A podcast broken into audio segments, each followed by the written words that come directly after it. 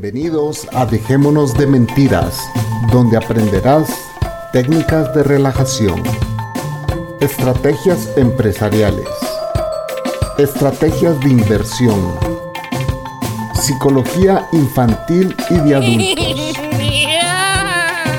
Todo, es mentira. y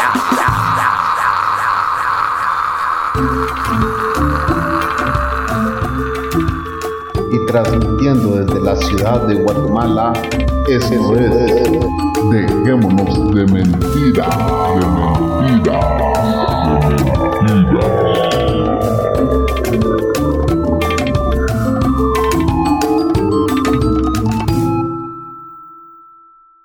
Buenas noches. Buenas noches, señoras, señoritas, señoritos y demás. Bienvenidos a Dejémonos de Mentiras. Aquí estamos una vez más con ustedes grabando desde la ciudad de Guatemala, señores. Bueno, Hoy tengo una invitada muy especial que bueno, ustedes ya la conocen y debido al confinamiento pues no podemos traer gente aquí porque no nos queremos llenar de virus. ¿va? Así que eh, van a seguir escuchándonos a nosotros dos. Salud cocos a la audiencia de Dejémonos de Mentiras. Hola, hola, ¿qué tal? ¿Cómo están? ¿Cómo los ha tratado la vida? A los que seguimos vivos, estamos vivos, seguimos Sí, vivos. seguimos invictos. Seguimos invictos, señores, sin Gracias, coronavirus, sí. gracias a Dios. Eh, para los que creen en Dios, para los que no, pues igual. Gracias al, al universo. Madre Tierra. A la madre tierra, Guachamba, Guachapa- Guachamama, lo que sea. Eh, Machimón le dicen en El Salvador. Machimón, Machimón es otro personaje. Es San Simón de Guatemala. San Simón, pues sí, ya sé. Pero vos sabes que Machimón en Almolonga tiene un, un, sí, un altar. un altar, que le llevan de todo. Y le llevan pollo, le llevan guaro, le llevan habanos. Sí. Eh, y, y bueno, vos llegas con tu petición ahí a Machimón, búsquenlo, búsquenlo en, en ¿cómo se llama? Google. En Google o San Wikipedia. Se escribe Maximón, Maximón de Almolonga. Pero no con. X. Con X, Maximón, Ah, así se escribe, Maximón. Y es un santo a vos, alguien a quien veneran aquí en, en el occidente. Y pues Santo- el santo del alcohol. Sí, el salto del... De, y y le llevan pollo y habanos, fíjate, yo no sé qué onda. Yo creo que en cada pueblo en México también hay uno que es del narco, a vos que le llevan pollos y habanos y licor. Sí. Eh, en todos lados hay, hay santos, vamos, y a este pues eh, lo santifican ahí en Almolonga. Hay otros lugares en Guatemala también donde tienen varios altares de él. Hay De varios. ah, santitos. Sí, hay por todos lados hay, vamos. Pero mm, sí, interesante que lo haya mencionado, me acordé de eso. Em, bueno, Cocos, eh, hoy qué vamos a hablar? Eh, Habíamos hablado algo ahí abajo, vamos, Sí, de que lo que estábamos lo que estábamos cenando. que- cenando, hablamos de qué vamos a hablar ahora en el podcast. Pues decidimos hablar de las personas que nosotros conocemos que ya no están en este mundo, sean familiares o amigos, de recordarlos, por lo menos una anécdota de los que recordaremos, contarla, vea. Sí, de los que ya no están los echaremos de menos, dice la canción de Mecano. A los que ya no están los echaremos de menos, pues de eso se trata este podcast, ¿ah? de contar un poquito de todos esos personajes que se han cruzado en nuestras vidas, en nuestras vidas, ¿ah? y, no pueden ser todos, pues porque todos eh, conocemos a mucha gente que ya ha muerto, cada uno de nosotros conoce mucha gente que ya se ha muerto, pero hoy vamos a, a- a recordar algunos personajes que se han cruzado en la vida de la Cocos y mío, ¿verdad? Gente que conocimos, no que nos contaron, no que nada, o sea, gente que fue parte de nuestra vida de alguna forma. eh, de alguna forma, condición, circunstancia, ¿va? ya sea que ahí naciste en esa familia o etcétera. Pero bueno, eh, ¿con quién empezamos, Cocos? ¿Quieres que empiece yo o, o empezás vos? Este, yo, si querés. Dale, dale, dale. con pues recordar, seguir, seguir recordando a tus papás, ¿verdad? Que son los primeros. Pues yo me recuerdo que mi papá era bien chistoso, era bien ocurrente. Y cuando estaban en momentos difíciles de su vida, económicos o pues cualquier problema que, que tuvieran, mi papá para que mi mamá se sintiera bien, se iba a poner los vestidos de ella y le empezaba a bailar enfrente. Y mi mamá le decía, ay, no sea bayunco. Bayunco es una persona que hace, que, que es chistoso. ¿vea? Que hace babosadas, bayuncas, para, como para hacer reír. Como tonteras. Como tonteras para hacer reír a las personas, ¿verdad? Ajá. Entonces mi papá eso hacía para que mi mamá pues por lo menos se riera un rato y, y no pensar en, en el problema que tenía, que tenía, en ese momento. Ajá. Y pues la verdad que lo tengo bien presente. De los dos. Ah, y de muchas otras más anécdotas ¿verdad? con ellos. De para, lo, para los que no saben, la, la, mamá de la Cocos falleció en justo cuando esta pandemia estaba comenzando y de hecho hasta hemos dicho aquí en este podcast que creemos que ella murió de coronavirus, ¿verdad? Porque eh, pues murió con todos los síntomas del coronavirus, pero cuando comenzaba la pandemia, que fue en noviembre del 2019. En ¿verdad? China sí, ya, ya lo sabían. Ya lo sabían, la pandemia viene desde agosto, señores. Sí, más o menos. La cosa es de que, bueno, de eso. Y bueno, el papá La Cocos que tuve la oportunidad de conocerlo, también voy a contar mi lado de la historia de tu papá, después voy a pasar a, a, la historia del mío. Pero sí, yo muy brevemente conocí al papá de La Cocos, o sea, eh, ella y yo amarramos, nos hicimos novios y pues lo conocí y era así como que, bueno, yo quiero conocer a tus papás y yo me autoinvité a la casa de La Cocos, ¿te acuerdas que te Sí, de chute yo. yo le dije a ella, me dijo a ella, mira, este fin de semana me voy a ir a ver a mis papás, pues este fin de semana los voy a ir a conocer yo, le dije, sí. y se me quedó bien en serio, me dijo, sí, le dije, yo quiero conocer a tus papás, o sea, así de en serio voy, pues va con vos. Y lo conocí y yo estaba medio ahuedado, pues, ¿va? de que el don sabe ni cómo me iba a recibir y si me iba a dejar quedarme en su casa, y obviamente no me dejó quedarme en su casa. No, se fue a un hotel. me tuve que ir a dormir a un hotel, señores, ahí en el pueblo de la Cocos. Pero sí, eh, yo creo que le caí bien y yo no sé si te dijo algo, ¿ah? pero yo estoy seguro que le caí bien porque incluso me llevó a conocer una su propiedad que tenía y me dijo, mire, esta casa es de mis hijos y todo el rollo, así como que, ah, qué buena onda que me esté dando esta confianza, le dije, o sea... No, pues sí, que no sé qué, y, y, y le caí bien, ¿va o no? Sí, porque no me dijo nada. No te dijo nada. Mis papás eran muy poco expresivos. Herméticos. Herméticos, sí. Y bueno, recordando al viejo de la Cocos, y bueno, yo que les contaré el mío, yo con mi papá casi no crecí. Eh, mi hermana creció más con él, tuvo más oportunidad de vivir su vida junto al lado de mi papá, ¿verdad? Pero tuvo otra hermana. Yo tengo otra hermana de parte de papá. Entonces ella sí creció un poco más con mi papá. Y yo no soy nada cercano a mi hermana, pues yo he intentado varias veces acercarme, pero ella no, como que no me lo permite porque ella siente, eh, y es la verdad, bueno, que ya me estoy metiendo a otro tema, pero es la verdad, ella siente de que yo eh, desprecié a mi papá. Eh, y en realidad fue que él me despreció a mí mucha, o sea, él casi no me buscó y cómo podía ganarse mi cariño si nunca lo tuve presente, pues. ¿verdad? Pues sí. Entonces, pero, eh, pero recordándolo a él como persona, eh, yo me acuerdo que él me llegó a ver un par de veces y me acuerdo que se súper arreglaba él, ¿va? o sea, él llegaba con su pelo bien vaselinado, eh, sus zapatos que me parecían bien anticuados, eran como zapatos viejos de, de papá. Su, su, ropa bien, bien anticuada también, con, con, pantalones cuadriculados, y, o sea, bien setentas, ¿vaos? bien setentas en los noventas. En los noventas. Entonces, eh, llegó eh, al principio de los 90, llegó como en 91, llegó a verme la última vez eh, y, y, pues fuimos a, comer algo y me dijo de que, que, él era artista, que le gustaba hacer manualidades en madera y que de eso vivía, pues que vendía su arte. Y yo así como que, puta, era loser, ¿va? Pensaba yo dentro de mí tontamente, ¿va? Tontamente yo pensaba así y hoy yo vivo de eso, ¿eh? yo vivo de mi arte. Eso yo, estaba pensando. Y, yo. Eh, sí, o sea, te imaginas cómo da vuelta la vida y cómo la vida te enseña a, a, a no criticar a, a nadie. nadie. pues, porque al final vos puedes llegar a ese, a ese, a ese punto del círculo. ¿eh? Sí. Entonces eh, pero sí, mi viejo era muy, muy, muy creativo, eh, era, le encantaba la música, le encantaba cantar, según cuenta mi mamá, pero eh, sí me hubiera gustado conocerlo un poquito más.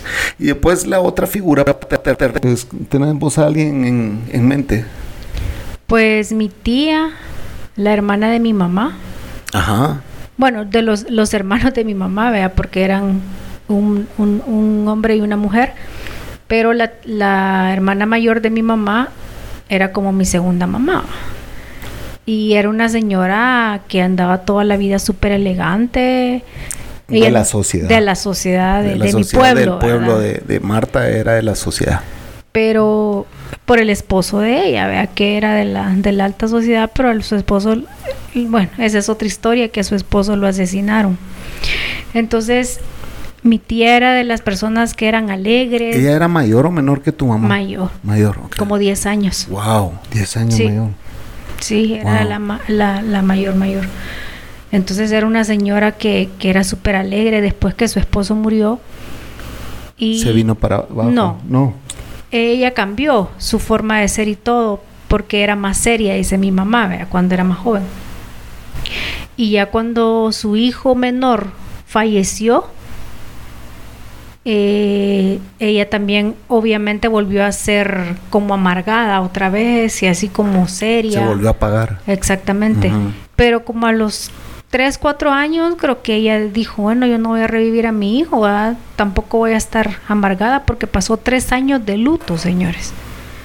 De vistiendo ropa oscura, como guardándole luto a su hijo. Tres años. Tres años de luto. Y todos los días se ponía ropa oscura. Todos los días ella solo ropa blanco Wow. y negro tenía. Wow. Y gris. Entonces era bien extrema, pero en eso que sus otros hijos le decían que, que saliera de la depresión, vea. Y pues gracias a Dios salió. Era una señora igual, alegre, que ella la que celebraba sus cumpleaños con todas sus amigas de la alta sociedad. Y así un gran fiestón cuando, cuando celebraba sus cumpleaños, ¿verdad? Pero fiestón, yo estaba quizás como unos 10 años, tenía yo 11 Ujú. años, cuando ella hacía los grandes fiestones. Y ella fue una persona, y por lo que me has contado, ha sido, fue una persona que ayudaba a todo el mundo, ¿va? o sea, era de buen corazón Era de muy buen corazón. A todos los de la finca, para Navidad le llevaba, le llevaba almuerzos a todos. Si eran 20, a los 20 les llevaba almuerzo, un canasta navideña y, y los que le cortaban el café, ve, ahí la naranja. Era muy buena gente, la querían mucho.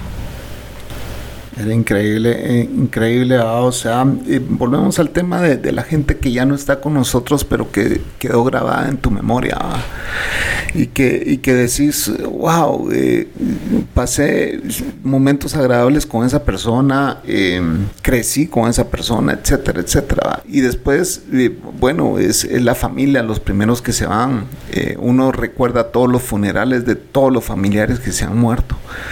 Es más, quizá no lo recordes todo, ¿verdad? pero eh, hay unos que sí tenés muy presentes porque pues significaron algo en tu vida. de- fíjate que mi tío, yo tengo mi tío, eh, es mi tío eh, Benjamín, se llama mi tío, fíjate. Era hermano menor de mi abuelita. vamos. Este mi tío Benjamín él, él fue, él se vino de un pueblo pequeño, ¿verdad? O sea, a estudiar a Guatemala, ciudad. Aquí se graduó de auditor, o sea, de, primero fue contador y trabajó para varias empresas aquí como contador, vamos. Pues él siguió estudiando y ya sacó una licenciatura en auditoría. Eh, en la Universidad Estatal de aquí, vamos. Entonces empezó a buscar trabajos y, y encontró trabajo en la cervecería eh, de aquí de Guatemala, vamos. Para hacerte la historia bien corta, ¿va? llegó a ser amigo de los dueños de la cervecería, pero amigo personal de que se iban a jugar golf juntos. ¿va? O sea, él era tan querido en esa familia que, que lo metieron a su círculo y, y, pues él era parte de, de esa familia o de millonarios de aquí Guatemala. Pues él sacó a todos sus hijos adelante y todo, vos. Ayudaba mucho a mi abuelita. vos. Ujú. Mi abuelita era su hermana mayor, entonces era así como que lo que necesites, cualquier Pedímelo. cosa, Así era mi tía ¿va? con mi mamá. Sí. Entonces, eh, mi abuelo a veces, incluso mi abuelo a veces, eh, pues mi abuelita se enfermaba, ¿verdad? Y llegaba mi tío y él decía, no se preocupen, yo pago toda la cuenta, ¿va? Eh, ustedes nada más cuídenla. ¿va? Y mi abuelo estaba así como que, "Ey, miraba, brother, gracias por ayudarnos, ¿oíste? Buena, no hombre, si vos, porque cuando él vino a estudiar a Guatemala, quien lo recibió en su casa para que él siguiera yendo a la universidad todos los días, ¿quién crees que fue? Tu abuelita. Mi abuelo. Ah, tu abuelo. Entonces ellos se querían como hermanos, ¿me entendés? Era así como que no, puta, si vos a mí me, me ayudaste a, a- a que yo saliera adelante, pues ah, yo también Sí. obtuve ayuda tuya. ¿Cómo no te voy a ayudar yo a vos? Le decía a mi abuelo y mi abuelo así como que "Ey, buena onda. Era su brother, pues era su hermanito chiquito también, Ujú. va, vos. Se querían como hermanos ellos. Entonces, a él, él fue simpático porque él iba en la avenida Reforma aquí en Guatemala y unos ladrones de carros se acercaron. Bueno, a veces contar estas historias es un poco Sí. difícil, ¿verdad, señores? Porque es alguien Claro. aquí en Bosque hiciste mucho. Entonces una moto de ladrones de carros se pusieron al lado de él y le pegaron en el vidrio a vos con la pistola y le dijeron bájese del carro y él huyó. Entonces los de la moto, gracias a Dios, no, lo- no le dispararon, a vos, pero él arrancó y se fue, ¿va? porque dijo, esto él lo dijo, ¿va? se lo contó a mi abuelita. Imagínate si no me hubiera ido, les igual me matan, le digo, o sea. Sí. O sea, yo mejor huí, entonces, ay, no, ¿cómo hiciste eso? Que no sé qué, al otro día se muere, vos. Al otro día se muere mi tío después de eso. El susto, Ah, como sí. él padecía del corazón, el susto lo llevó a tener un ataque cardíaco esa noche. Al día siguiente de lo que le pasó eso. pues. Sí.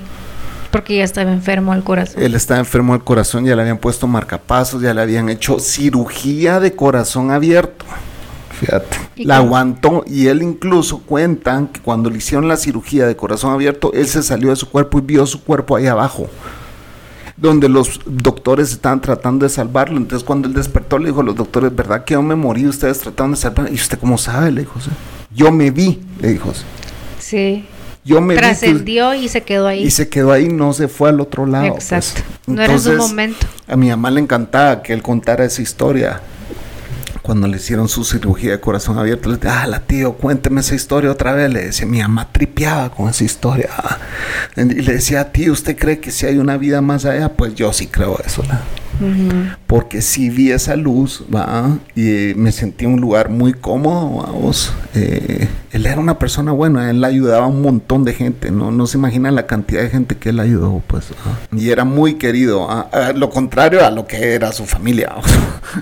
Oh, ese es otro pisto. Ese es otro pisto, los herederos, a vos que puta, me da risa porque uno les escribe y no contesta más, es como quien dice este a pedir algo viene y cuando vos solo querés saludarlos por el simple hecho que quisiste mucho a sus a su papá, a su papá. por el simple hecho de eso, pero ellos ellos es como otra visión, va, vos, entonces ya pero mi tío Benjamín, cuando yo cuento esta historia, es como, wow, yo a él lo que hice un montón, pues era mi padrino, además de confirmación, vamos. Sí, Entonces lo igual a mi tía, mi tía era mi madrina de bautizo, con el hijo de ella que le mataron. Ajá, ajá. Pero bueno, nos vamos a ir al primer corte, señores, y mm, ya venimos.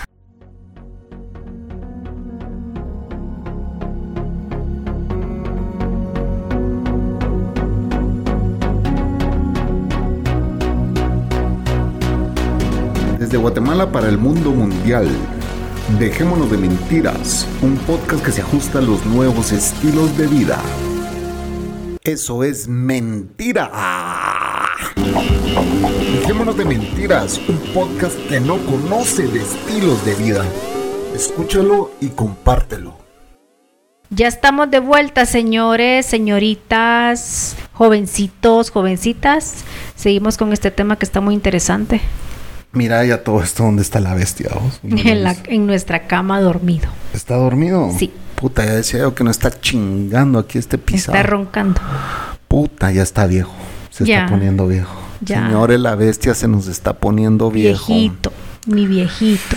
Bueno, cambiando de tema, eh, va- solo eh, para contarles un poquito de nosotros, eh, la situación está bien pisada, mega, mega, super, mega pisada, mucha. O sea, ya aquí las cosas, yo ya me estoy empezando a huevar, este mes ya no estoy eh, llegando a la mm, meta, eh, los negocios cada vez cuestan más y más y más, eh, trabajamos, trabajamos y no sale nada, eh, está pisado, mucha. La situación está bien difícil aquí, yo estoy súper preocupado, estoy analizando irnos a un lugar más barato, un lugar más tranquilo, un lugar donde el tráfico no sea lo que es aquí, porque aquí para salir, salir, a hacer un mandado, tenés que gastarte 13 dólares de gasolina. un mandado a la ciudad. Estamos muy lejos de la ciudad y 13 eh, dólares aquí son 100 quetzales que es pisto. O sea, si tienes que hacer tres mandados diferentes son 300 pesos los que te tienes que gastar, son 45 dólares pues. Eh, y es mucho dinero lo que se gasta, la, renta es carísima, hay que pagar mantenimiento, hay que pagar internet, hay que pagar un montón de mierdas, ¿ah? eh, y donde en una ciudad todos esos servicios son sumamente caros, así que aquí se están, estamos analizando irnos a la verga, y, pues sí, ya la cosa se está poniendo muy difícil, ¿va?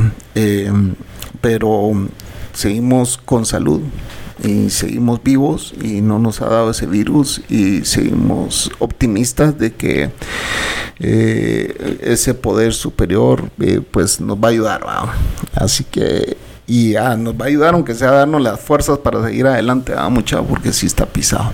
Sí em, bastante porque no es por el coronavirus que eh, decidimos tocar este tema, pero sí hay gente que incluso eh, vamos a ir saltándonos de familia, amigos. Eh, hay un amigo que hace dos años estuvo aquí con nosotros, con la Cocos, y la pasamos súper bien, ¿va? Estuvo un par de noches, durmió aquí. Eh, vino, me llamó y me dijo, mira, vengo de México, estoy en la parada, porque venía de México en bus, cabrón. Este cerote andaba en bus por México. Y vengo de México, me van a dejar en la parada del tales bomberos y pasa por mí, lo voy a recoger y todo. Y pasó dos noches aquí con nosotros y él murió de coronavirus, señores. Es la primera persona cercana a mí que murió de este virus. Eh, era buena onda el viejo. Ah, sí, matado de la risa. Era cagado de la risa. Él, me ayudó. Era súper inteligente.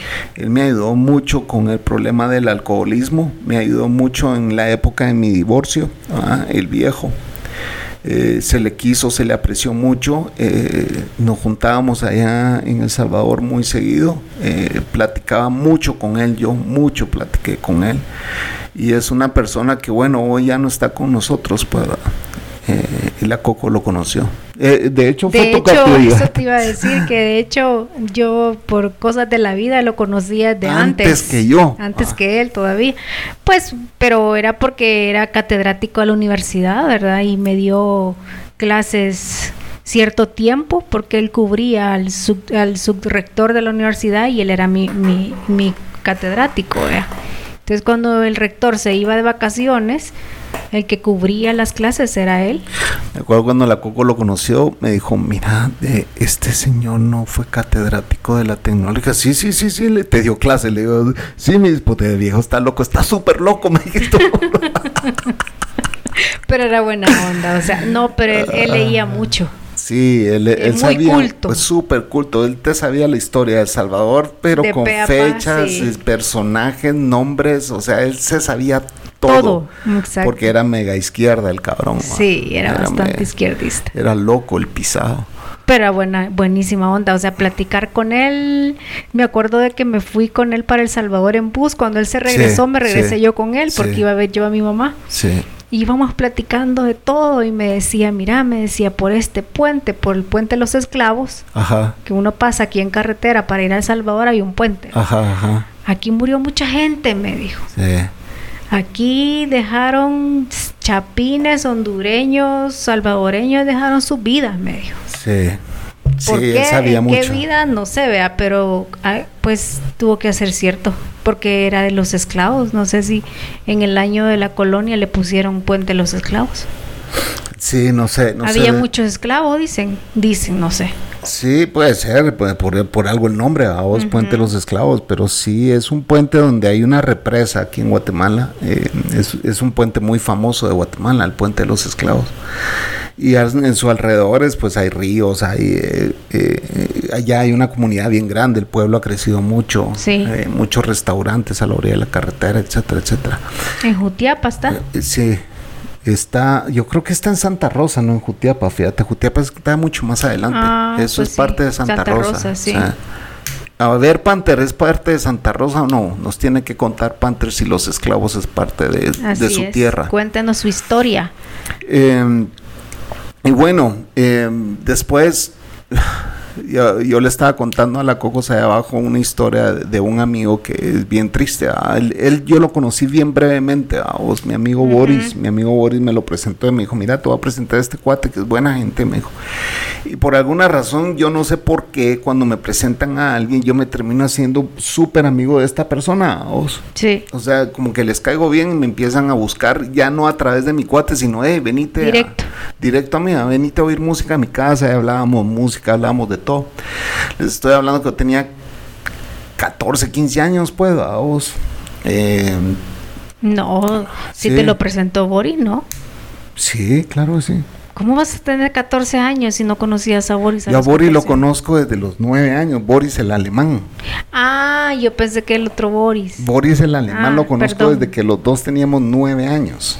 Es que como el Chapín tiene dos amigos que se llaman así. Entonces. Los confundo. Sí, el alemán te estoy hablando ah, yo. Entonces Boris el alemán me presentó a este cuate que era de apellido italiano, de hecho, a vos. No voy a decir los nombres porque para mantener su anonimato, pero y dejar su alma en paz, no mientras cuente esta historia, a vos. Entonces, fíjate que un eh, allá en Super 24 del obelisco, que era un chupadero, es un es una estación de, de, ¿cómo se llama? de abastecimiento, es un mini super, pues, ¿verdad?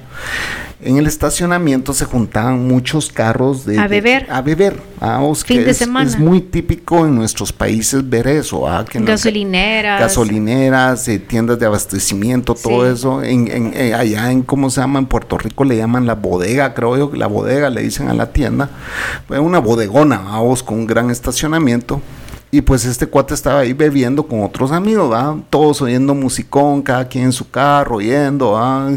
Eh, ibas a traer más chela. La cosa es de que dos personas, dos jóvenes, la típica historia. Mucha de, gangs y de, bandas y de, lo que pasa en esos lugares. Se empiezan a pelear dos tipos. Y este amigo se metió porque él, no le gustaban las peleas, él le gustaba todo lo pacífico, era peace and love y todo el rollo, vamos. Y se metió a separarlos. Y digo, no, mucha hombre, no se peleen, que tranquilos, que puta, veamos, bebamos todos en paz. Y llega alguien, pum, y le zampa tres balazos. A mi cuate que se metió a separar a dos pendejos que estaban peleando, vamos. Y y esto pues mis amigos lo contaron. Yo sé que yo no estuve ahí porque estoy contando esta historia, porque sí, él fue mi cuate pues. Y mis amigos me contaron que él por meterse a separar a dos lo mataron, vamos.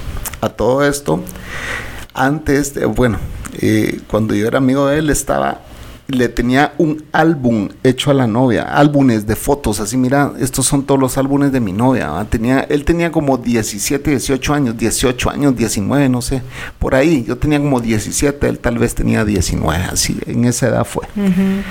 Y entonces eh, me empezó a enseñar los álbumes y me empezó a decir, mira, que estoy enamorado de, le vamos a poner Bianca, o sea, el nombre de ella, estoy súper enamorado de la Bianca, mira estas fotos y todo, y yo las veía, vos, vos, y vos hasta álbum le tenés, sí, vos nos vamos a casar y que Y bueno, lo matan a él y la chava estaba embarazada. Ya lo digirieron, señores. La chava está embarazada y muere su novio.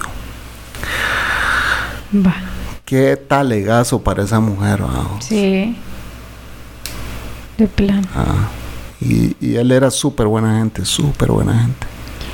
Y y no te has puesto a pensar, y a veces me pongo a pensar, ¿por qué Dios te lleva a la, a la buena gente? para que su, para que no sufran tanto en este mundo cerote. porque hablemos lo que es aquí. se viene a disfrutar porque se viene a disfrutar, pero es más sufrimiento que disfrute, señoras. Ah, así que, eh, bueno, hay quienes disfrutan, han disfrutado de, dentro de sus posibilidades.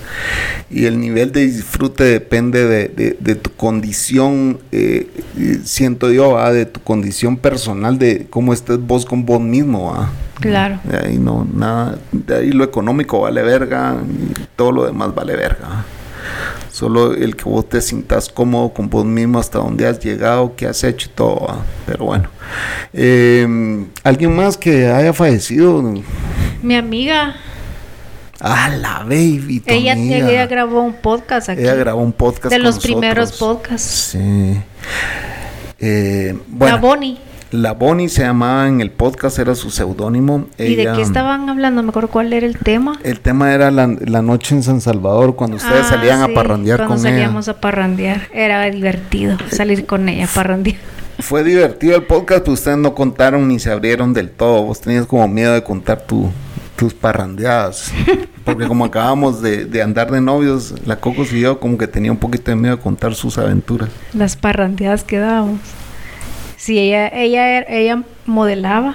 ¿Te acuerdas? Era bien chula. Era bonita. Era guapísima. Bonitía, sí. Era chiquitilla, pero bonitía, ¿va? O sea, era así blan- blanquita, pelito claro. Te- es su modo tan lindo. Ella Sí. tenía un modo bien lindo. O sea, era bien suavecita ella. ¿no? Sí, bastante. No, no era. eh, no era ruidosa, ¿verdad? No. Era como Bien respetuosa era la chava. bien respetuosa, súper respetuosa. Y Pero le encantaba para la parranda. Era buena para la parranda. puta, tenía amigos hasta para tirar, ¿va? Sí. O sea, donde iba saludaba a 20 mil personas. Sí. Bueno, igual verás vos. Dejémonos de mentiras. Dejémonos de mentiras. Puta, pues. sí, imagínense, mucha, yo he ido a parrandear en, en todas partes de, de- de Guatemala, pues, o sea, también en Guatemala yo me pe y regresar aquí y ver otra vez a todos mis amigos es un trip, ¿va? Eh, pues ella de que murió, contaba toda la historia. A ella le descubrieron cáncer de seno, pero ya en etapa 4. Ya era muy... vaya, ya no tenía mucha esperanza, ¿verdad? Entonces, pues ella sentía unas bolitas por la axila, pero se las dejó pasar, o sea, nunca consultó, le peló, no sé, la verdad, no sé, yo hasta ya de último. También fue mal asesorada porque le dijeron que fuera con un médico, que fuera con ese médico. Ella fue 20 mil veces con el médico y el médico no le hizo los exámenes Exacto. correctos. Él Solo le dio eso es- antibiótico". lo que tenés es una inflamación de ganglios, De y no sé qué y no sé cuánto. Y cuando se dieron cuenta era ya una metástasis. Sí, ya estaba regado. Entonces, pues ahí, ni modo, duró como un año. Me Con que tratamientos, sufría la pobre, la tenían que ingresar hasta tres días para ponerle las quimios y se ponía mal, pues, o sea, yo la iba a ver. dígame a mí lo que quieran, que soy un debilucho, lo que sea, señores, pero yo ver a alguien morir no tengo el estómago de hacerlo. Yo sé que no puedo controlar eso y no quiero recordar esos momentos. Yo me acuerdo que la fui a ver, fuimos con la Cocos a verla dos días antes de que muriera, Sí, ¿verdad? sí.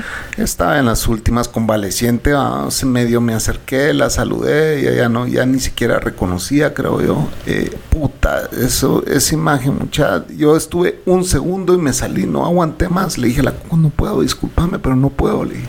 Y la Coco le, le iba a lavar sus labios y con aquel amor, ¿verdad?, hacia su amiga. ah, o sea, eh, y fue un par de días antes de que ella falleciera, me acuerdo. La tengo tan presente. Dos días antes la había ido a ver yo.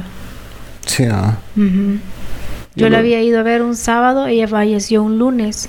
Pero yo, yo igual la fui a ver como tres, cuatro días antes, ¿no? Que fuimos Sí. juntos, pues. ¿Te acordás que fui con vos o no? Sí, sí, me acuerdo. claro que me acuerdo.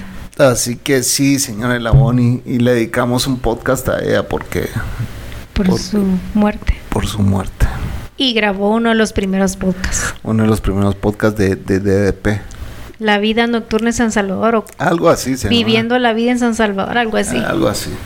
No, la vida nocturna. La vida ¿no? nocturna en San Salvador. Algo así. Eh, pero sí, eh, sí, ¿qué edad tenía? 30. Cumplió 30 y a los... Ella cumplió 30, quiero ver, en abril. Y murió en octubre. Y hasta hicimos una actividad en Carwash, ¿verdad? Sí, A para recaudar Para fondos. recaudar fondos para sus quimios. ya su mamá ya no podía más, o sea, Sí. era de- pues no era de escasos recursos, pero la Pero mamá era, era maestra caro, sí. y ella no y, y mi amiga no tenía seguro ni del estado ni de nada, entonces a un público iba, o sea, a un hospital público donde pues si quiere te atienden y si no no te atienden. ve. Se recaudaron fondos para eso, ¿sabes? Así es.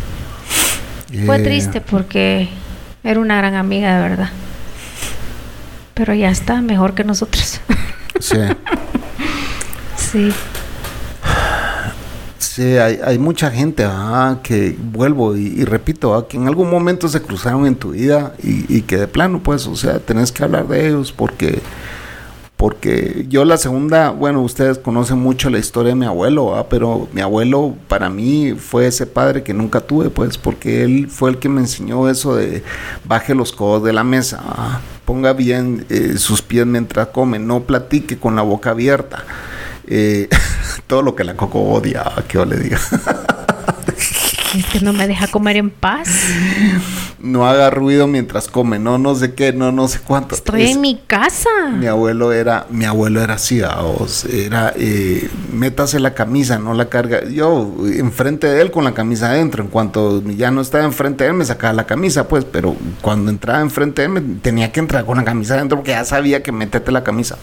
Y no me iba a dejar tranquilo hasta que me metiera la camisa, pues, ¿por qué estás así? Metete la camisa. Ah, me metía la camisa y era así como que, ¿por qué andas tan fachudo? ¿Por qué no te has bañado? Y ya me bañé, abuelito, ¿cómo que no? Y, era así como que, quiero ver, y dame un beso, decía, y, te olía a ver si te habías bañado, pues. o sea, era súper estricto, pero sí hay cosas que hasta la fecha las aprendí de él, pues, las aprendí de él. Sí. Em, era, era, otra persona que ayudó a mucha gente en su pueblo. Ayudó, él llegó a ser licenciado y, y, y, de su comunidad, que era una comunidad indígena, le traían, eh, le pagaban con gallinas, con gansos, le, le traían patos, eh, y él era feliz porque ahí en, medio de, de, un residencial, de los residenciales más caros de Guatemala, él tenía su granja de patos y de gansos. En aquel tiempo. En aquel tiempo, entonces mis amigos llegaban en sus BMs, en sus Mercedes, y oían a los gansos gruñir, vos, vos sabes que los gansos son súper ruidosos. Sí, son bien bravos. Ay, son mejor que un chucho para guardián.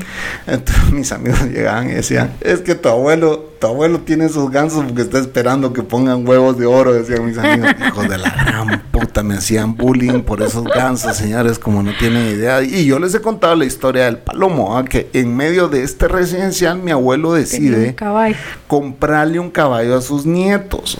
Era un residencial upscale, por decirlo así, medio caquero, medio, medio, medio de dinero aquí en Guatemala. Y mi abuelo llega con un caballo de verdad, o sea, de cuatro patas, señores, y llega con sus nietos. Y aquí les compré este caballo. Y como él vivía enfrente de un parque, que era un parque residencial, pues con columpios y todo el rollo. Pero a él le peló el chile y metió ese caballo ahí, vamos.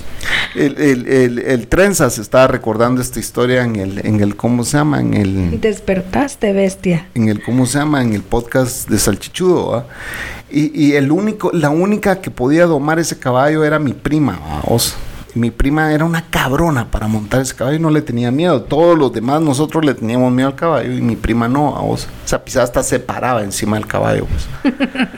loca. Ya me imagino. Desde chavita loca, o sea. Verla, imaginándose. Sobada parar en el caballo. Y mi abuelo tan orgulloso de ella, así como que esta cabrona salió cabrona, esta sí es buena para montar el caballo. Y entonces eh, el caballo obviamente se cagaba en el parque, pues, vamos. Entonces todas las viejitas salían a reclamarle que tenía que limpiar el parque, que ese parque no era para llevar caballos y que no sé qué. Y a él le pelaban, demándeme, les decía. Como era abogado, a vos, ¿quién puta se iba a atrever a demandarlo? Demándenme, le decía. Si no les gusta, demándenme. Decía, puta. Y nosotros así como que, puta. Bueno, pues no gozamos ese caballo, la verdad.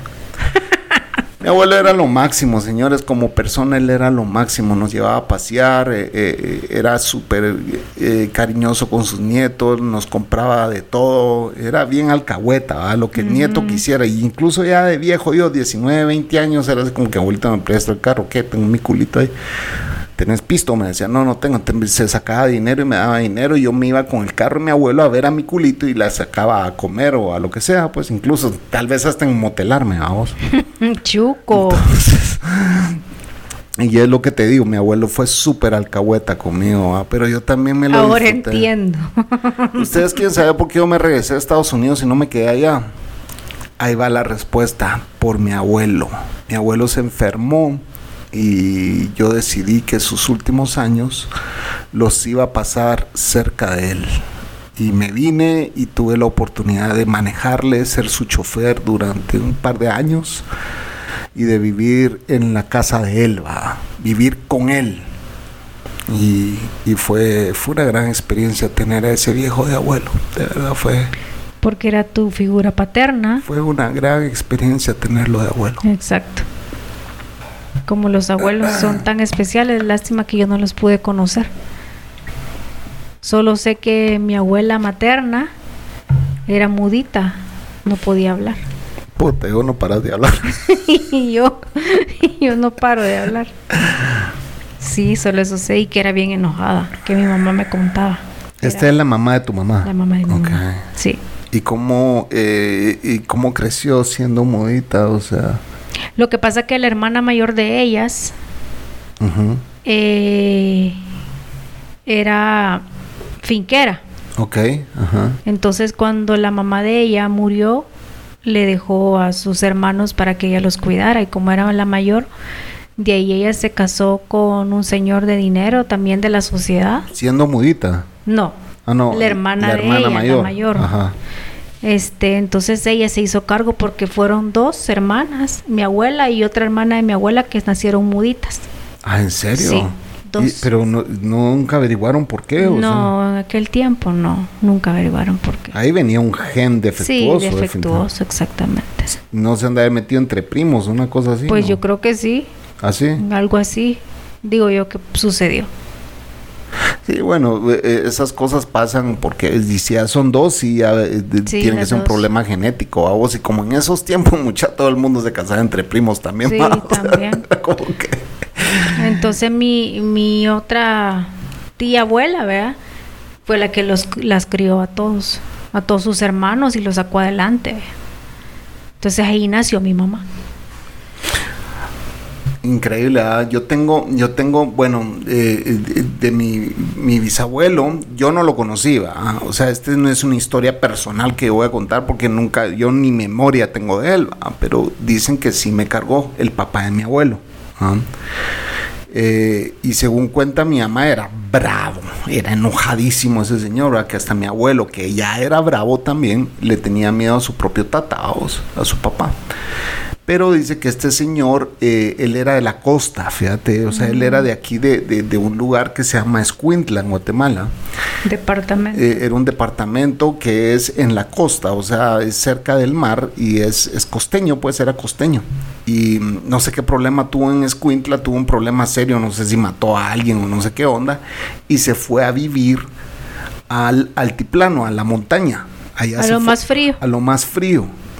Y como en ese tiempo era como que ya te vas eh, de 300, 400 kilómetros de donde vos sos y ya te perdiste del mundo, pues ya nadie te encontraba. Sí. vamos. En eso en 1800 algo, vamos. Entonces él se fue, no, 1900, no, no sé, tuvo que haber sido a principios de los 1902, Sí. algo así. La cosa es de que él se fue a vivir a Tierra Fría y ahí nació mi abuelo, en Tierra Fría, vamos, pero mi bisabuelo era de Tierra Caliente. Ah, eh, mi bisabuela, de parte de, de mi abuela, ella eh, se casó con un chino. Vamos. Ella vino un chino de la China, o sea, de Cantón China. Eh, se vino a vivir a Guatemala con su hermano. ah, los dos se vinieron a vivir y, y conoció a mi bisabuela. ah, eh, también de Tierra Caliente eran ellos. Eh, y De se casó- Mazate. de Mazate. Y se casó con el chino, mi, mi bisabuela. Este es del lado de mi abuelita, ¿va? Eh, y, Materna. y nació mi abuela. Mi abuela es eh, 50% china, ¿va? de Cantón China. De, de los nuevos dueños del mundo, señores, los chinos ya, ustedes volteense a ver la espalda porque seguramente tienen un sello que dice Made in China. China. Ahora somos, ahora somos propiedad de China, señores. Les guste o no les guste. Yes. A lo que llegamos. Nos amparon un virus y nos pisaron. Lastimosamente ah, sí. chinos macerotes. Pero así es. Eh, Por ahí, eh, por ahí leímos que López Obrador finalmente le dio COVID después de andar abrazando tanta gente. Sí. Ese, ese pisado sí besaba y abrazaba a, todo el mundo. no creía en el virus. Pero, Como buen izquierdista, ¿va? Pero, a saber, es capaz que este lo sobrevive, güey. Es capaz que es paja también, es capaz que es mentira, vos. Ya le han de haber puesto la vacuna y no dijo nada. Como lo de Donald Trump, a saber si fue cierto que le dio COVID. Vamos a ver, no creo. Y Bolsonaro en Brasil dicen que le ha dado dos veces COVID. Sí, repite. Pero bueno, eh, vamos por el minuto 43, nos vamos a ir al segundo corte y regresamos ya al último bloque, señores, con las historias de los que ya no están. Ya venimos.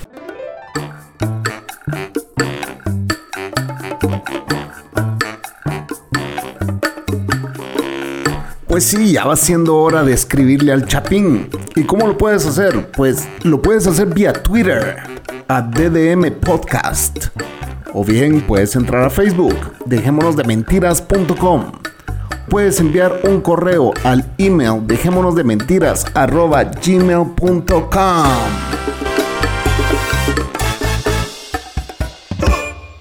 Ya estamos de vuelta, señores, en Dejémonos de Mentiras, al último bloque sobre este podcast que creo que le voy a poner nombre Los echamos de menos. Así se va a llamar este podcast, Los echamos de menos. Em, bueno, Cocos, ¿alguien más que tengas que recordar en este podcast de los recuerdos de los que ya no están? Tengo una otra tía que era prima hermana de mi mamá que también fue como una mamá para mí. Yo nací en esa casa. Y... Pero ya con... Ah, no, esta es la tía Tere. Sí. Ya, ya, ya. La tía Tere. Pues igual era como la hermana mayor de mi mamá. Y nos quería mucho, mi hermano a mí, porque ahí vivimos los primeros cinco años de nuestra infancia.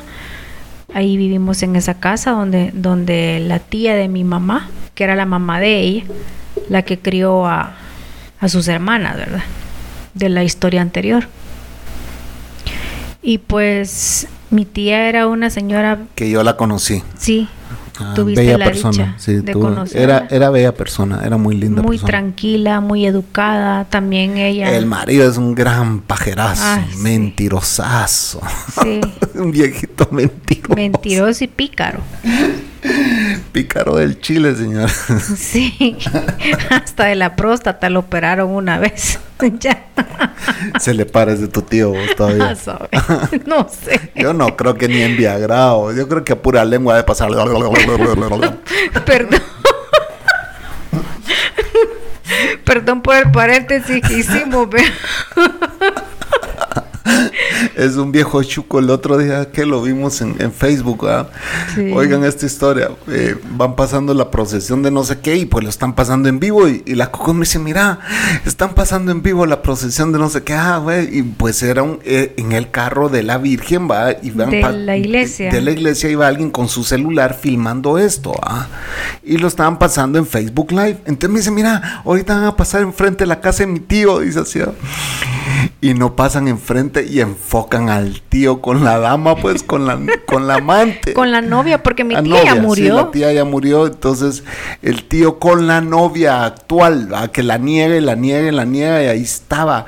Y la novia tirada así en la banqueta, y nosotros viéndolo en Facebook Live, yo, ahí está, mira, me dice, ahí está mi tío, ahí está la mujer, me dice la Cocos. Y después yo lo vi ya, eh, busqué el video, ya lo vi y le di pausa, le dije, vení a ver, vení a ver, le dije a la Cocos, ahí está, con la novia. Ay, sí, que es que son especiales. Pues mi tía, la esposa de él, pues falleció de un cáncer hepático, ya también avanzado. Y pues ya no ni siquiera la operaron porque dijo el doctor, no, esto ya, ya tiene metástasis, ya, ya no se puede hacer nada. Entonces al mes, no, a los dos meses que le diagnosticaron el cáncer, murió. Eh, fue bien triste. Sí. Yo la fui a ver un día antes que ella muriera. ¿Hace cuánto fue eso? Como 6, 7 años. Mi tía tendrá, sí, por ahí como 6, 7 años. Sí. Bueno, nosotros, em, yo igual eh, tuve un compañero de colegio que era mi broderazo, pero mi brother, broderazo en el colegio. Aquellos tus amigos con los que eh, pasas tus primeras aventuras de, novias, vos, eh, tenía una hermana, eh, aquel que era súper buena gente también, y era la grande, vos, ella estaba un grado mayor que nosotros y ella, pues, sus novios eran tres años mayor que nosotros, pues, vos, porque nosotros éramos los chiquitos.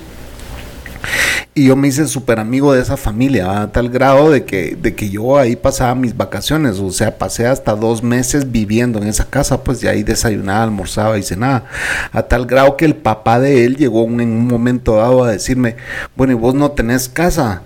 O sea, ¿por qué te tengo que dar de comer? y, y, mi amigo le decía, eh, deje estar chingando, papá, que no sé qué.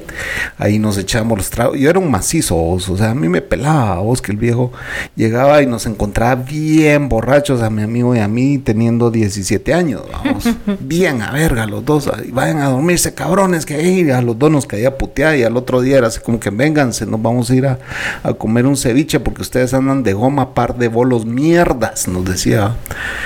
Pero era súper buena gente el Don, vos. Yo no sabía que había muerto mi mamá. El otro día me manda una imagen donde me dice, mira, se murió el papá de Rubén. Me dice, pero porque estoy recordando a Rubén y su historia. Un día él ya estaba harto de vivir con su papá y le dijo, mire papá, le dijo, yo me, me quiero ir a vivir fuera, le dijo, así que deme 10 mil dólares, le dijo, y me voy a la mierda de su vida. Y lo dejo ya aquí con su segunda esposa y sus hijos, porque la mamá de Rubén murió. Entonces lo dejo aquí con su esposa y sus hijos y yo me voy a la chingada, dijo. ¿Cuánto? Y, y deme 10 mil dólares y me voy. Y el papá se los da vos. Se los dio. Le dijo, aquí están tus 10 mil dólares, andate a la verga, le dijo. Entonces este cerote agarró un avión y se va para Nueva York. Ah, no, pero me llama y me dice, mira, ya quedé con mi papá, mi papá me va a dar 10 mil dólares y ya le dije que me salgo de su vida. Así a ir a vivir a los estados. Y yo feliz de que mi mejor amigo venía a vivir a los estados conmigo, vamos. Pues no, él me dijo, yo no quiero vivir en ese estado mierda de Minnesota, mucho frío, me dijo. Así que yo me muero por vivir la experiencia de vivir en Nueva York, me dijo. Ah, pues vámonos a Nueva York. si traes dinero, vámonos a Nueva York. Ah, ¿para qué les cuento? Esos 10 mil dólares nos costó, nos aguantaron como tres meses de parranda con ese cero. Te armábamos unas fiestas en la casa, medio mundo llegaba a vos. Eh, vivimos en, un lugar que se llamaba Corona y después vivimos en, Forest Hills, Queens. Y en Forest Hills fue la historia de Sara, que ya la conté en otro podcast y si alguien la quiere escuchar, pues yo les envío ese, ese enlace, que Sara es una exnovia mía que también falleció. que la Cocos ya te conté la historia varias veces, es más, la Cocos hasta me ha visto llorar cuando cuento esa historia. Eh, de esa mi exnovia que murió en Nueva York. Eh, pero eh, lo que les quiero contar es de que hace como tres años me llama la hermana de Rubén para avisarme que Rubén había fallecido en Nueva York. realmente fue un shock para mí. Yo recuerdo de que empecé a llorar y no paraba de llorar. Y estaba en el pueblo de la Cocos y la Cocos entró al cuarto y me dice, pero ¿por qué lloras tanto? Me dice. ¿Por, ¿por qué tanto sentimiento? Pues algo así me dijiste. Sí, ¿qué te pasó? Le ¿Qué te, pero y, seguís llorando. Me y yo le dije, sentate, te voy a contar la historia de él. Le dije. Y se la conté.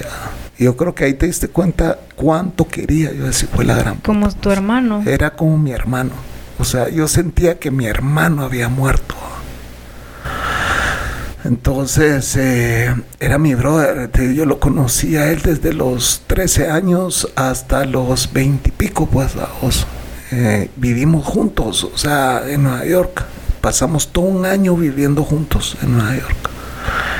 Yo viví en su casa durante años, ahí crecí con él y su hermana, pues. Eh, yo era parte de esa familia, si ellos iban al mar, yo iba con él, pues. Él era así como que yo me voy al mar, pero si se viene el chapín conmigo, así de sencillo. Y el papá, la gran puta, ustedes parecen marido y marido, o sea, parecen gays, nos decían, pero éramos super brothers, o sea, hasta nos intercambiábamos las novias, pues. O era así como que yo me hice novio de una chava solo para vengarme porque, porque le había hecho un desplante a mi, a mi mejor amigo, pues a mi brother. Ajá. Y, la terminé haciendo mierda y puta mucha le ha buscado para pedirle perdón por todos lados, pero no la encuentro. De hecho, la mamá era puertorriqueña. Eh, y el papá era guatemalteco. Entonces, pero no, no la encuentro. Sea, que se, se había ido a vivir con, con, el papá o la mamá, no me acuerdo quién de los dos era puertorriqueño, y, y, se había ido a vivir a Puerto Rico, y después se fue a vivir a Miami, y después ya no supe nada de ella. Pero bueno, Rubén, Rubén era mi brother, mi brother, mi hermano, eh, eh, y a veces puta veo las fotos de cuando éramos chavitos. Eh, eh, y era así, es, es, así como que, puta, mi hermano, pues el que nunca tuve. sí, exacto.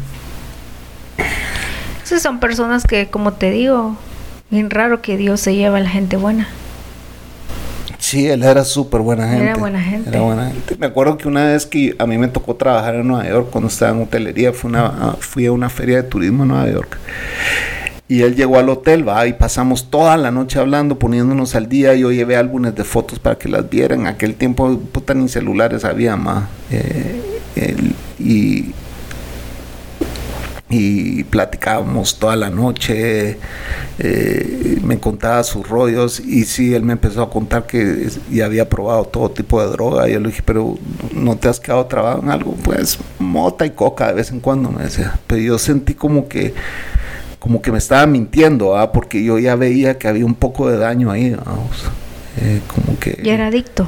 Como que ya era adicto, entonces sí me ahuevé por él y le dije, mira, solo cuídate un verbo, que no sé qué, sí, no. Esa fue la última vez que lo viste. La última vez que lo vi. Sí hablamos, ¿te acuerdas que yo lo llamé un par de veces ya andando con vos? ¿ah? Eh, hablamos un par de veces. Eh, él era, hacía serigrafía en camisetas y de hecho le hizo al, ¿cómo se llama? Él me contó todo emocionado, una vez me llamó y me dijo, vos sabes a quién conocí, a quién, al hijo de Pablo Escobar y me ha pedido que le haga eh, camisetas de su papá, me dijo. De, ah. Me ha pedido varias camisetas de, del papá. Y cuando me meto a su Facebook a ver su trabajo, porque el Facebook de él ahí sigue, vos, o sea, no se ha borrado, está inactivo, pero ahí está, vos. Eh, veo las camisetas que hizo, vos. Eh, era un artista, pues también era creativo y de eso vivía en Nueva York. Y yo llegaba como alto ejecutivo, yo me quedaba en un gran hotel y todo lo que querrás.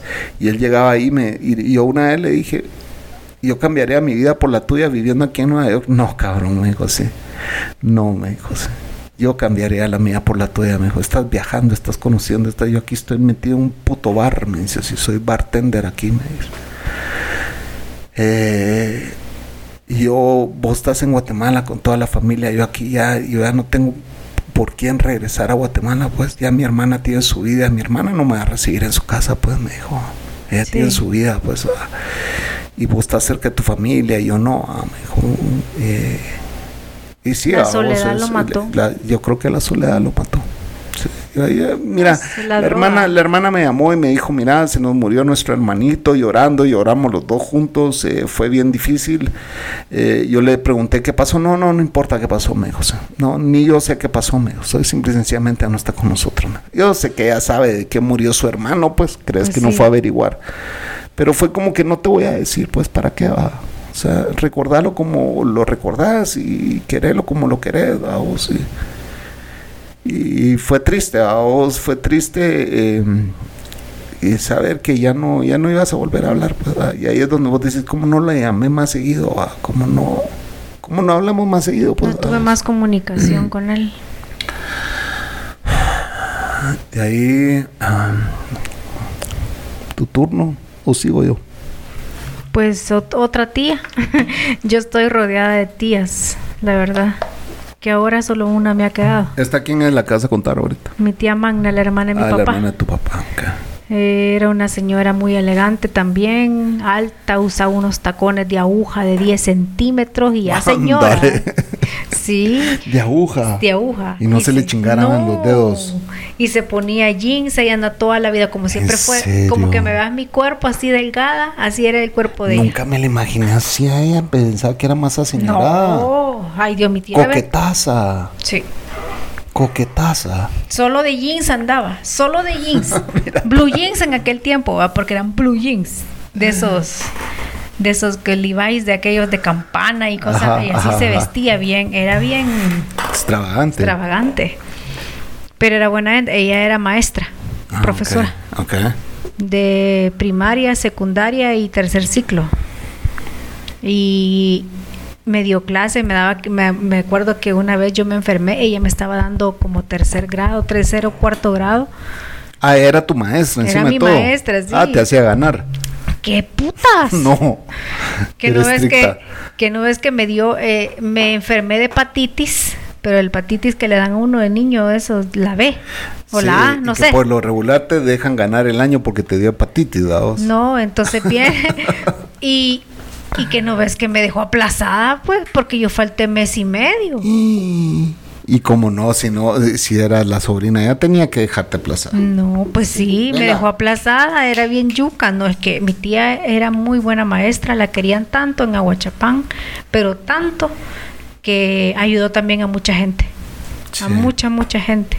Me acuerdo que ella me enseñó a contar con las tapas de, de, de las botellas de Coca-Cola, de Ajá. gaseosa, de soda, con esas tapitas de metal. Así aprendiste a contar. Así me enseñó a contar, a dividir y a multiplicar y preguntarme, ya no me acuerdo de nada. Doy fe de eso, sí.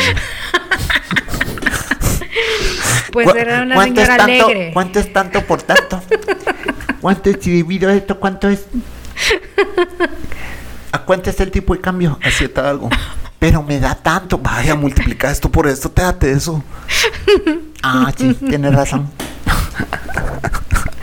No, hombre, Chapín, no me esté delatando. Ah, las señores. No, yo adoro a esta mujer, tiene sus cualidades, pero la, la matemática no es una de ellas. No era la mía, Como no era la- lo mío. Como que la tía no, no, no, no le metió tanto feeling a esa enseñanza, señor. Ay, no.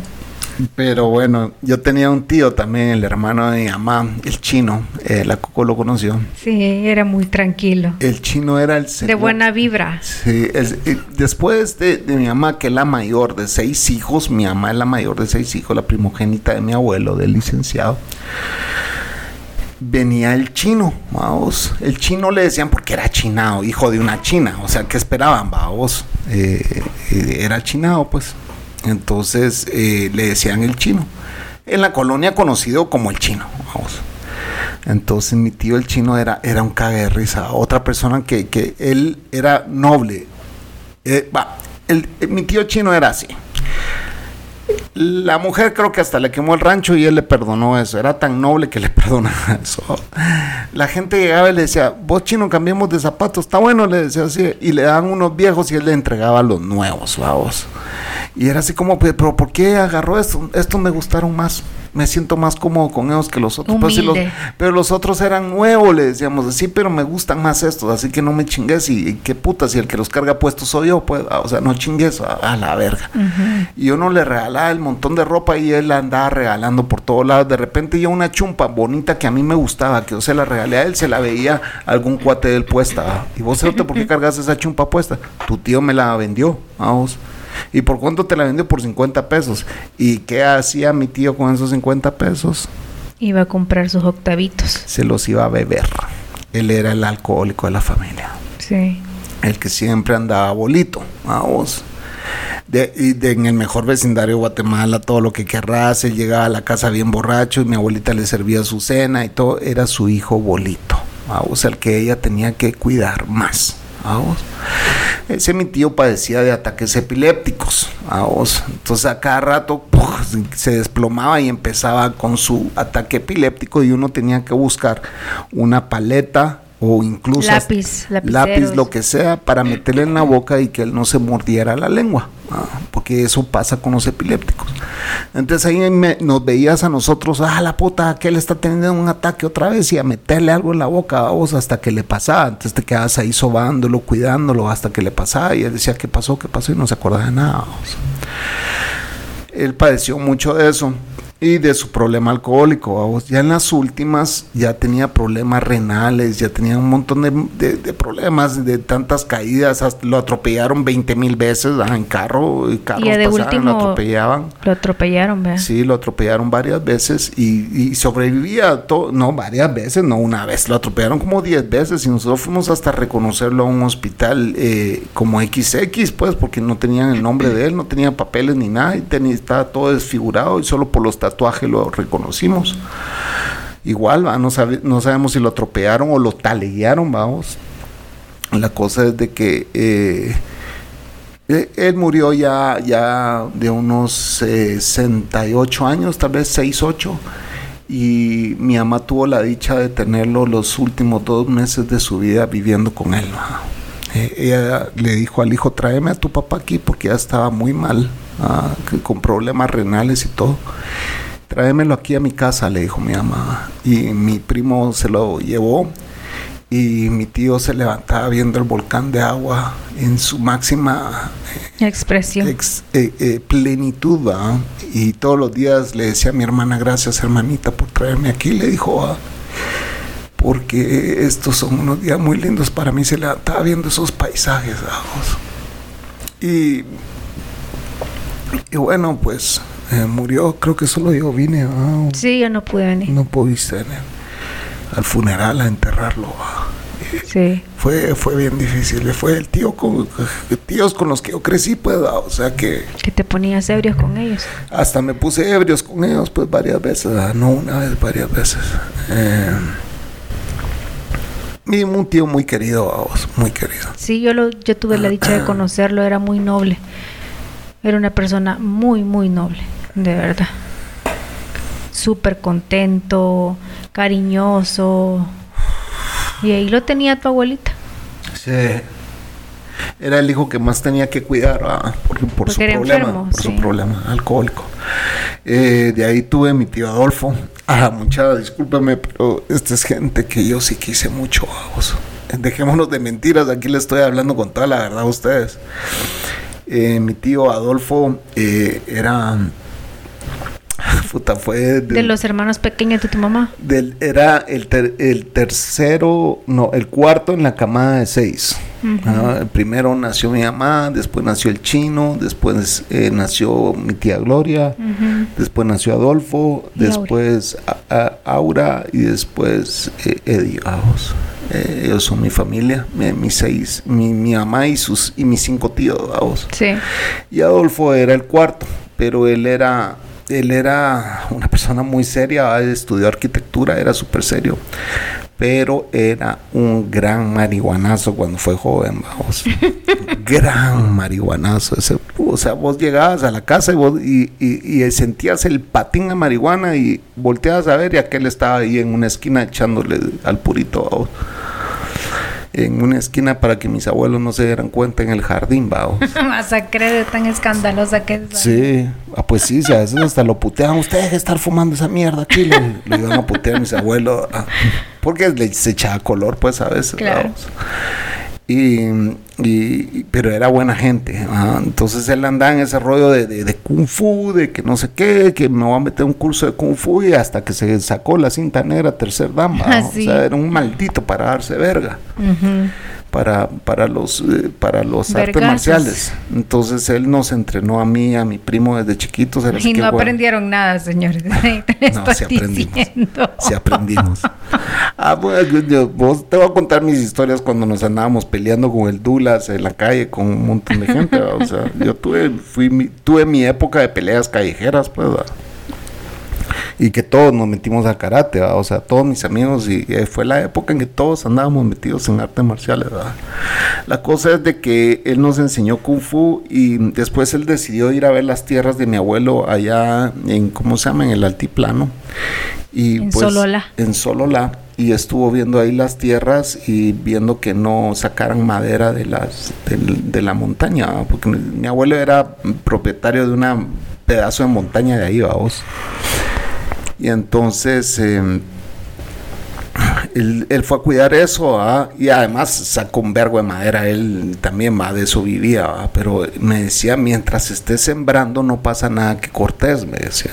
Entonces ahí habían árboles que ya tenían tres años y me decía, mira estos árboles, y era ya un pequeño bosquecito que él había sembrado, pues. Entonces él me decía, mientras se esté sembrando todo el tiempo, no importa que cortes. Esa era su, su filosofía. Y por ejemplo, él cortaba un árbol grande y de eso vivía un año, pues ponente, Sí. porque eran unos árboles enormes. Y, Vendía pues, la madera. Vendía la madera. Entonces, eh, él, él era muy pilas en ese sentido, era muy, eh, muy entregado al ecoambiente, a, a todo lo eh, ecológico. Era bien pilas, la verdad era muy inteligente él como persona y, y me encantaba ir a pasar días con él ahí a, a la tierra ah, de mi abuelo. Me encantaba ir a pasar días con él y él murió en Estados Unidos. Él se fue a vivir allá, yo ya vivía allá cuando él llegó y empezó a trabajar en McDonald's y así fue subiendo de, lugares hasta que llegó a ser maestro. Y ya daba clases en una escuela. Y, y murió. Eh, de hecho, ya había dejado, él ya había dejado de consumir todo, tanto marihuana como alcohol. Llevaba dos años de no consumir alcohol, pero el cuerpo le pasó la factura, murió de, de cirrosis, Cirrosis. De cirrosis. Ya el hígado ya lo tenía dañado cuando él paró de beber. Así que fue muy querido, ah, lo quisimos mucho. eh, mi abuela fue súper duro para ella perder ese hijo también. Ya Mi tu abuelo ya había muerto. Ya, ya, mi abuelo murió antes que. Mi Ah, abuelo no enterró hijos. Ah, ok. Mi abuelo no enterró hijos. Mi abuela sí enterró ya dos hijos. ah. Y ahí está la Y señora. ahí está, 93 años mi abuela. Más tiene 94. 93 creo que tiene. Ah, en abril cumple 94. 94, así, Sí. 94 cumple en abril. Ahí está al pie, de- al pie del cañón la señora. El otro día hablamos con él, todavía no se escucha bien y se mata de la risa. Y Sí. ah, mañana tengo que pasar por el calendario que me ya me pintó un calendario completo de todos los meses y me dijo que mañana me lo entregaba. Esto el año 2021 en calendario lo pintó para mí. Sí. Ah, me muero por irlo a recoger. Me muero. mañana tengo que ir por eso. Sí, hombre, lástima que ya no podemos verla. Sí. Pues en, Verla- día- en vivo y en directo, pues. de abrazarla y tenerla cerca, pero sí la vemos en video.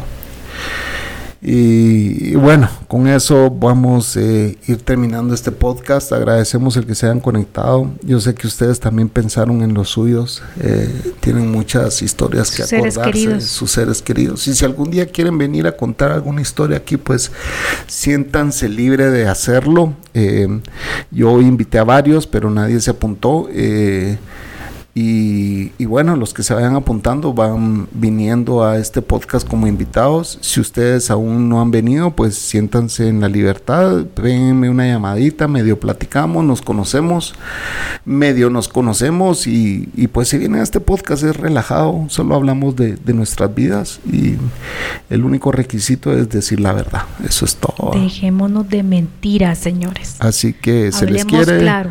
se les aprecia y esta es su casa, señores. Y esto fue.